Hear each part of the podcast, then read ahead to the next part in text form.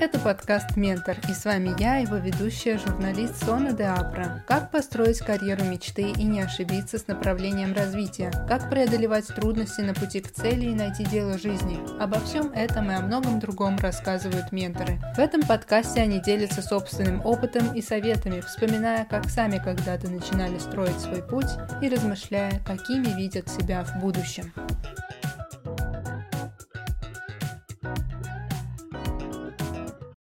Гость этого выпуска – сооснователь и генеральный директор IT-компании NatTech Катерина Миронова. Катерина, в медиабизнесе вы с 2004 года занимали руководящие должности в Twiggle Media, Иверу, ТНТ Телесеть, субхолдинге «Газпром Медиа». Расскажите, пожалуйста, немного о вашем пути в этой сфере, о первых шагах в профессии. Вы по образованию, получается, кто? По образованию я связист, если точнее инженер-экономист в отрасли связи. И специализация у меня была организация и планирование внешнеэкономической деятельности в отрасли связи. Первое мое место работы была компания «Система мультимедиа». Позже на рынке компания стала известна под брендом Stream TV я начинала, думаю, как очень многие, даже не персональным ассистентом, а работать секретарем. Вечерами я получала второе образование в Академии народного хозяйства. И так как это был первый год жизни в Москве, у меня еще не было друзей, у меня не было своего круга общения. У меня было страстное желание что-то сделать и, и, и чего-то достичь. На тот момент абсолютно не сформированное, просто очень хотелось что-то сделать. Поэтому я буквально приходила там, на работу к 7 утра, я старалась сделать все свои там, текущие секретарские задачи и обязанности как можно быстрее быстрее. Днем приставала к отделу маркетинга, очень просила дать мне какие-то задачи, чему-то меня научить. А есть довольно забавный кейс с этим связанный. Одна из первых задач, которые мне дали, я умела уже работать э, видео в редакторе, и мне рассказали в двух словах, как можно спроектировать интерфейсы для онлайн-кинотеатра, тот самый, те самые странички, выбор кино и так далее. Я провела все выходные за работой. В понедельник страшно гордая я пришла презентовать там, 26 страниц, и меня ожидала буквально-таки потрясение, что их слишком много, и вообще мои фантазии неудобны, и неплохо было бы подумать не о красоте с моей стороны, а о удобстве пользователя, разработать конструктор и так далее. И вот спустя неделю от этого, когда уже страниц стало 9, они действительно стали уже плюс-минус удобными, вот это, наверное, был мой первый проект, и я действительно уже им гордилась. Ну и в награду через три месяца в моей трудовой книжке появилась первая запись о повышении, я стала младшим менеджером по маркетингу. Я была страшно горда собой. Так начался мой путь в медиа отрасли. Вы из Новосибирска? Да, я из Новосибирска. Как дался вам переезд в Москву? Переезд в Москву я очень хотела, и у меня уже был опыт самостоятельной жизни. Я проучилась а, полгода, пятый курс по гранту в Италии, в университет Делаквилла. Я поняла, что, ну, в общем-то, я мало что умею, и я имею в виду заботиться о себе самой, потому что главной моей задачи всегда родители обозначали учебу, но я очень хотела, и был еще один момент. Меня отправляли родители зимой после первого семестра на первом курсе в Лондон. Я две недели жила в семье, учила язык, чтобы там через несколько месяцев сдать IELTS. Так случилось, что я сначала увидела Лондон, безумно влюбилась в его ритм, в его энергию, прилетела домой и сказала, все, я хочу жить в Лондоне. А спустя год я увидела Москву и сказала, что, о, это очень похоже, здесь такой же ритм, я безумно люблю Новосибирск, это моя родина, я даже скучаю, но мой дом в Москве. И родители меня поддержали. Это было забавно, когда мы получили дипломы и все пошли отмечать, я неслась домой собирать чемоданы, потому что на утром у меня был рейс, и это было желание, в котором поддержали родители, и я им безумно благодарна.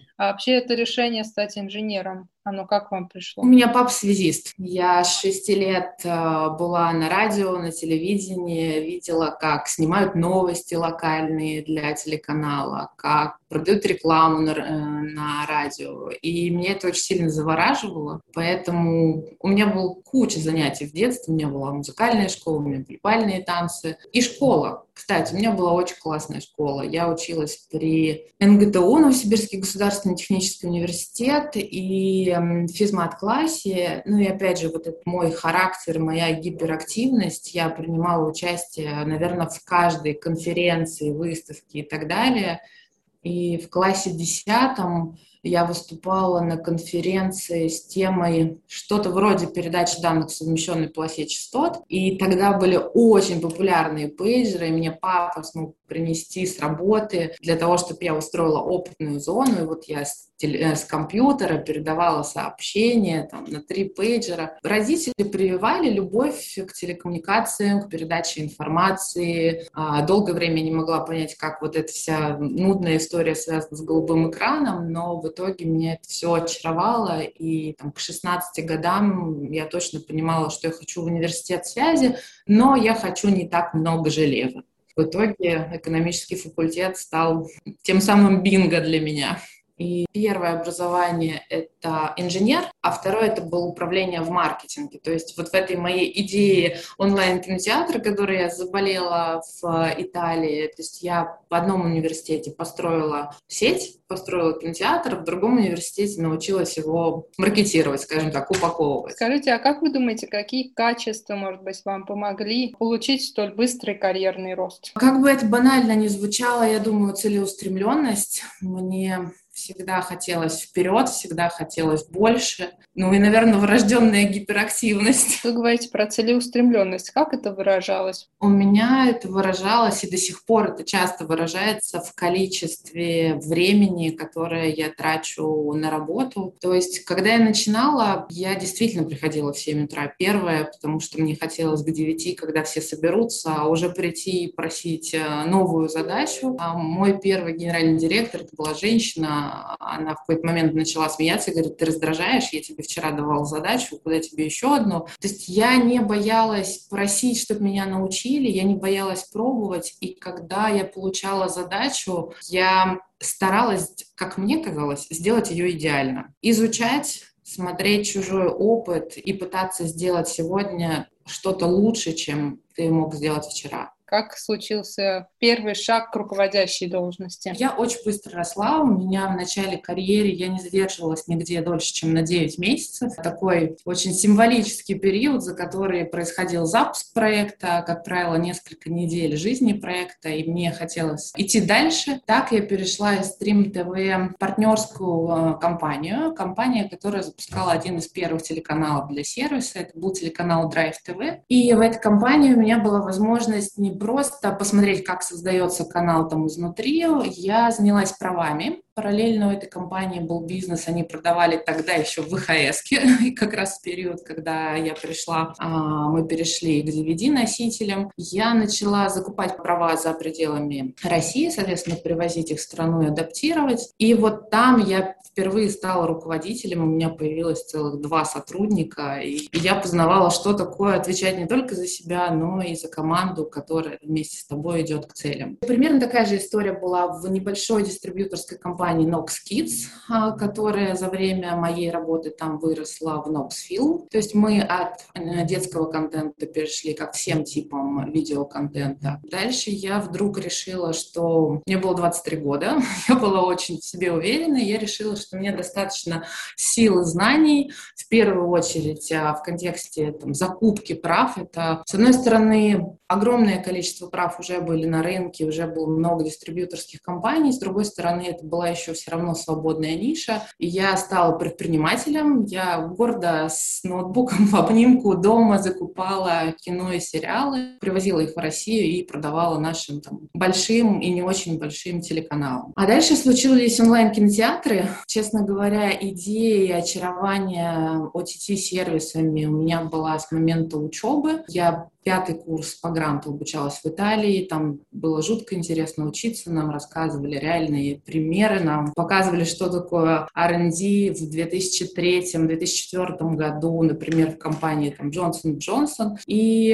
один из кейсов, которых мы разбирали, это был OTT-сервис, поэтому, когда у меня появилась возможность а, поработать, тогда он назывался Twiga, и дальше был переименован в Twiggle, и отвечать за контент, я с радостью схватилась за эту возможность, работала в Twiggle. Дальше был Иви, после Иви Науру, который был э, вызовом времени, и проект немножко опережал время в силу ландшафта, который был, в силу количества потребляемого пиратского контента. Науру это был проект в рамках Газпромедиа, и дальше 11 лет я росла внутри Газпромедиа, и каждый проект был, с одной стороны, это было логическое продолжение или даже расширение текущих проектов, с другой стороны, это был новый вызов, новая история, я бы даже сказала, вот эти 11 лет, которые я работала в Газпром-Медиа, это был период такого очень агрессивного развития холдинга, и у меня была возможность одной из первых прикоснуться там, к большому количеству digital направлений в рамках ГПМ. Вы участвовали в открытии нескольких э, крупных стриминг-платформ, сервисов в России, да, таких как ivi, Tvigle, Now.ru. Расскажите, пожалуйста, какие были трудности в освоении этих проектов на российском рынке?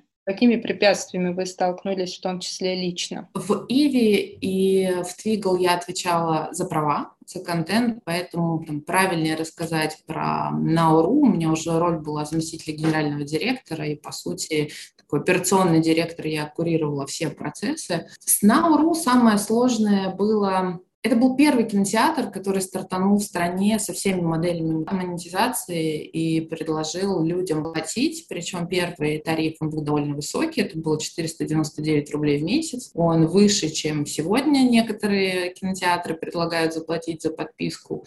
И, наверное, это была самая большая сложность, потому что на тот момент еще антипиратского регулирования не было. И вот этот вот путь, как донести не до регулятора. Регулятор все прекрасно понимал, канала мы вместе, по-моему, прошли прекрасный путь, и то, как изменился рынок, сейчас является одним из показателей. Но как донести пользователю, что пиратка — это не очень честно, не очень комфортно, еще, может быть, и небезопасно для пользователя, вот это, наверное, было самое сложное, потому что в тот, на тот момент пользователи не то чтобы не задумывались, пиратка это или нет, они слова такого не знали. У них была определенная модель потребления, зашел, написал, увидел, увидел, запустил, смотришь. Вот это, наверное, было самым сложным, но, опять же, захватывающим. Катерина, сейчас вы возглавляете другую компанию, NatTech. Что это за компания и как она появилась? Это маленькая частная компания, я являюсь основателем этой компании. Это компания, которую мы создали вместе с командой, которая собирала последние несколько лет на предыдущем своем месте работы. Это IT-компания с ключевой компетенцией высоконагруженные интернет-сервисы сервисы. То есть если кому-то нужно создать или решить какую-то сложность, или масштабировать сервис, которым пользуется большое количество а, людей или предполагается, что будет пользоваться, это наши клиенты. И, наверное, уникальность нашей компании в том, что мы собрали команду с очень широкой экспертизой, и в том, что мы не просто оказываем услуги для клиентов, там, условно делаем какие-то сервисы или кусочки сервисов под заказ, мы также предлагаем наставничество, то есть мы помогаем компаниям собирать внутри собственную экспертизу, делясь тем опытом, который могут предложить наши сотрудники. То есть, по сути, это такая IT-акселерация. Компания очень молодая, мы были созданы буквально в апреле. Видео на текущий момент — это наша ключевая компетенция, это та компетенция, по которой знает нас, наш э, рынок, поэтому я думаю, что процентов 60 обращений к нам это сегодня это про видео. Чаще всего обращаются, посмотрите, что починить, почему сломалось, почему не работает, либо компании, у которых не хватает, там, нет собранного штата на какую-то специфическую задачу.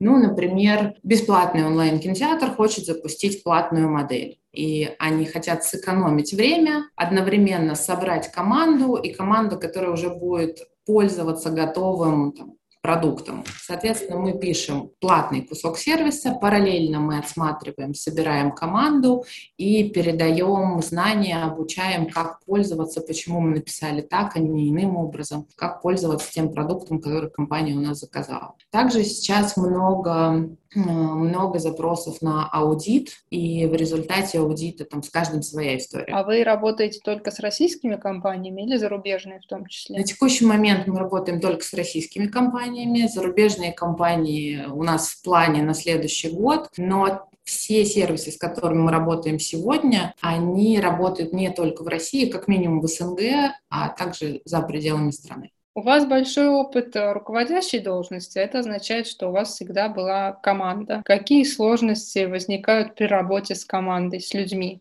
Вообще, какие у вас принципы работы в команде? Наверное, основной принцип — это прозрачность или даже честность. Проблемы бывают, и бывают постоянно, и, наверное, с каждым вливанием новой команды у меня так происходило, что у меня была уже ключевая команда, но мы приходили в новые компании, и скажем так, брали под управление еще один, два, три сервиса. А, и каждый раз, когда вливалась новая компания, особенно это группа, там, команда, у которых там, схожие принципы, подходы, всегда это было сложно. Я обожаю книгу «Никаких правил». Эту книгу написала HR Netflix. На самом деле у меня был момент, когда я пришла в IT-компанию, то есть спустя много лет, когда я уже занималась управлением, я занималась правами, я занималась GR, и вдруг мне передают в управление IT-компанию, и я понимаю, что мне пора поднять учебники, я действительно беру учебники там в новой, правда, редакции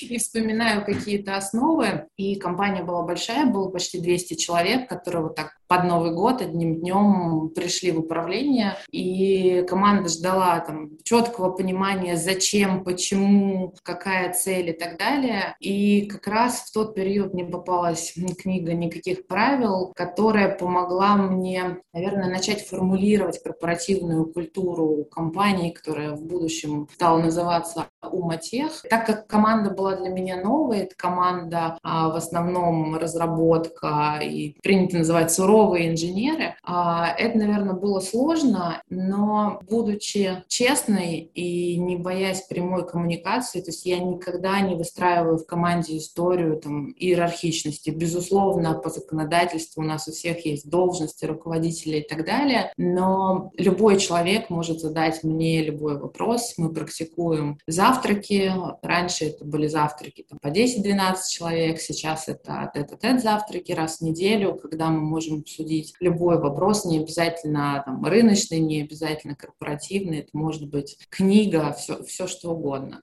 Наверное, еще один важный момент во взаимодействии с командой, так как удалось за эти годы собрать ключевых экспертов, все расширение, расширение постоянно требуется под каждый проект, под каждую новую историю. Все расширение мы проводим снизу вверх. То есть, как э, любят называть ребята, они набирают деток. Буквально э, несколько дней назад мы в команду приняли юную девушку, ей 22 года. Наша новая детка, которую мы будем обучать, выращивать, и я думаю, что через год-полтора она уже станет руководителем, и следующее следующее расширение уже будет не над ней, а под ней, к ней в команду. Вот это, наверное, ключевые моменты, которые я использую. Вы упомянули наставника. Можете рассказать про этот опыт? вообще, есть ли у вас сейчас менторы? Когда у вас был первый ментор? Что это вам дало? Мне кажется, что ментор, в принципе, нам необходим всегда, Другой вопрос, как часто, когда, наверное, вы в начале какой-то истории, в начале большого запуска, встречи, коммуникация требуется чуть, чуть чаще, чем в тот момент, когда у вас есть понятная стратегия и, не знаю, roadmap вашего движения. У меня первый ментор появился, когда я уже работала в ГПМ. Соответственно, мне было, наверное, 27-28 лет.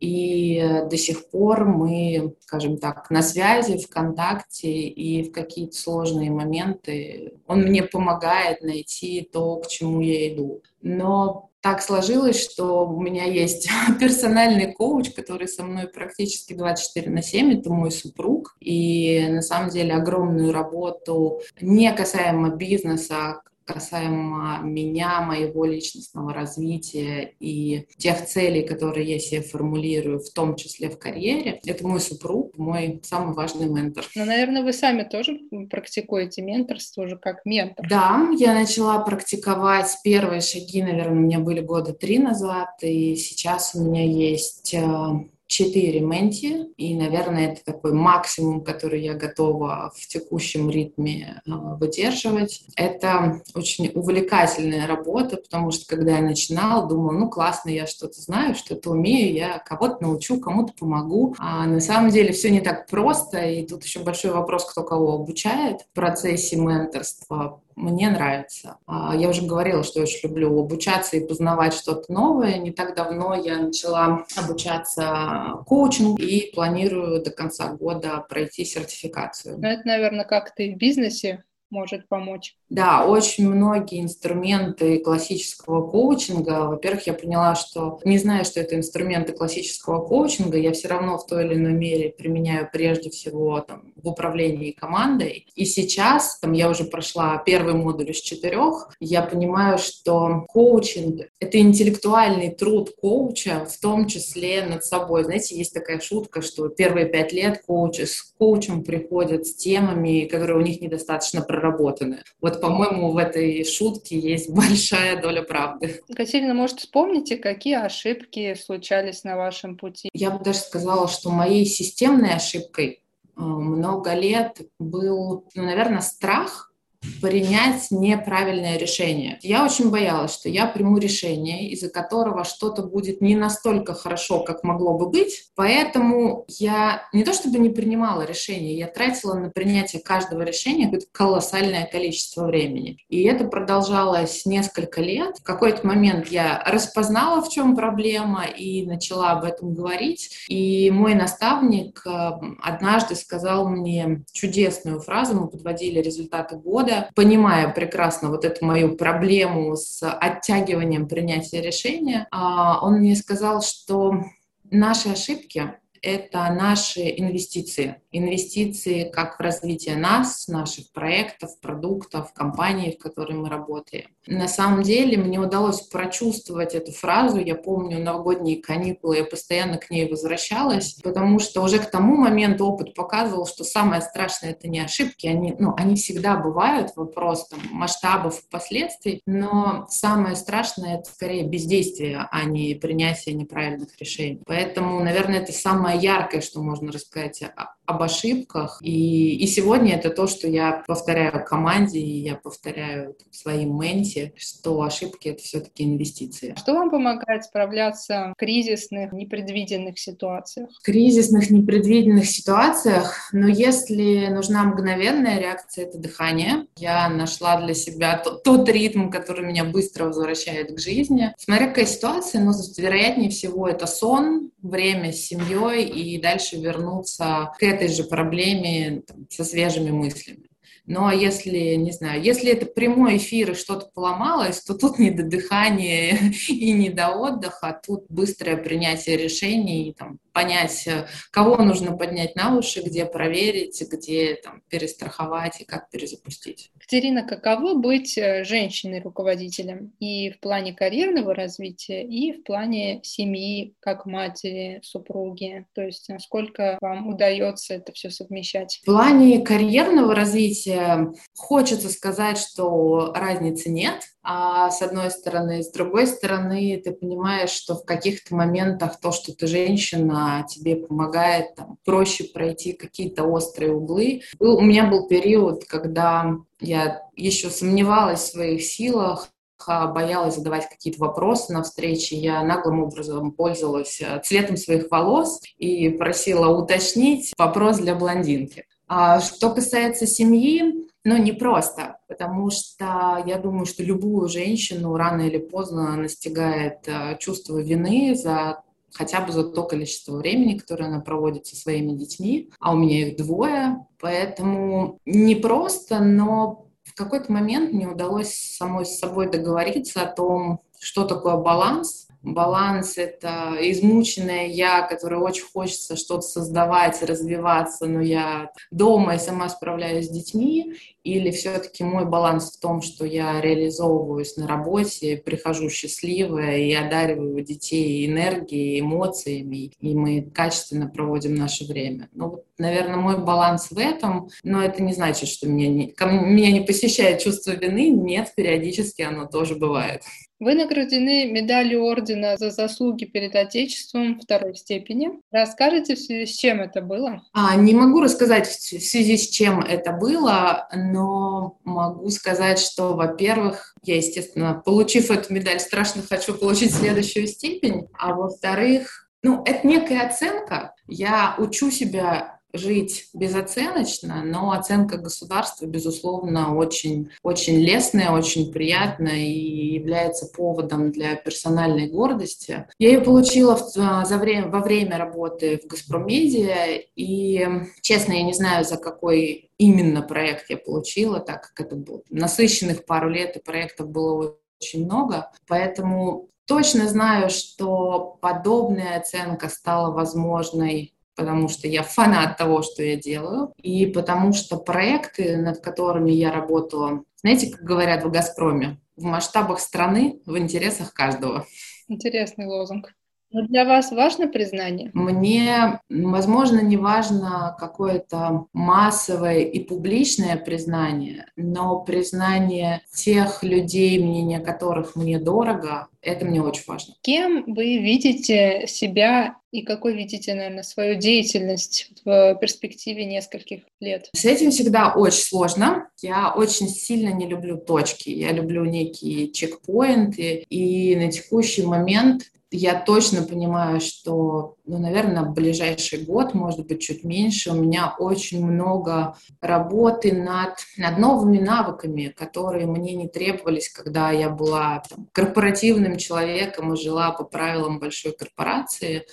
А сейчас я понимаю, что я на другой стороне, я в другой позиции, и точно есть то, над чем мне нужно поработать. Какой совет вы бы дали себе 20-летней? Себе 20-летней я бы дала совет, во-первых, верить своей интуиции, а во-вторых, не позволять страхам парализовывать развитие. Что вас мотивирует и вдохновляет? Семья. Семья, мои дети. А, мои родители, я понимаю, как им было непросто, особенно в начале, когда они были молоды, у них появились дети, они дали нам намного больше, чем они сами имели в детстве, и вообще больше, чем могли бы себе позволить. Они инвестировали не только любовь и время, они инвестировали абсолютно все, в том числе свою жизнь, в наше развитие, в знания, в опыт, в путешествия. Поэтому дети, у меня маленькая дочь, у меня дочери 10 месяцев, и сыну 12 лет, и, конечно, их счастье, их развитие, их кругозор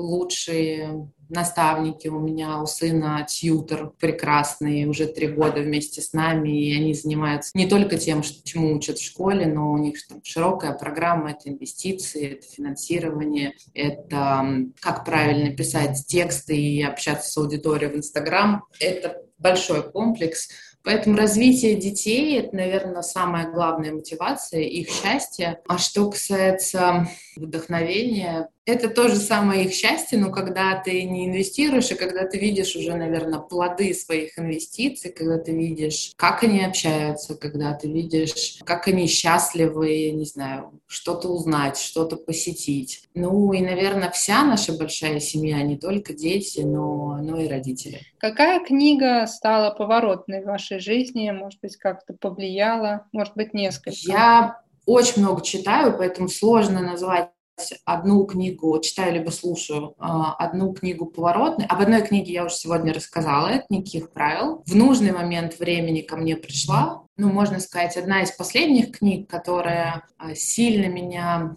на меня повлияла, это Story бренд Дональда Миллера. А, с одной стороны, очень хочется автору подсказать, воспользоваться его же советом и удалить 90% текста из книжки, потому что это повторение одного и того же. С другой стороны, это прекрасный учебник, учебник, который учит формулировать свои мысли, самопрезентация, презентация компаний, а, как правило, это адская боль, презентация, которую тебе приносят, формулирование цели, миссии компании. Вот, наверное, это одна из самых ярких книг за последнее время. Что для вас успех? Можете ли вы сказать, что достигли успеха на этом этапе? Возвращаясь к истории про то, что я не люблю ставить точки, я бы сказала, что на данном этапе жизни для меня успех — это гармония. Гармония между тем, что я делаю, зачем я делаю, с кем я это делаю и что происходит со мной и с моей семьей, с моими близкими. Поэтому если формулировать успех как моя гармония, как там этим летом говорят, в моменте, вот в моменте все гармонично.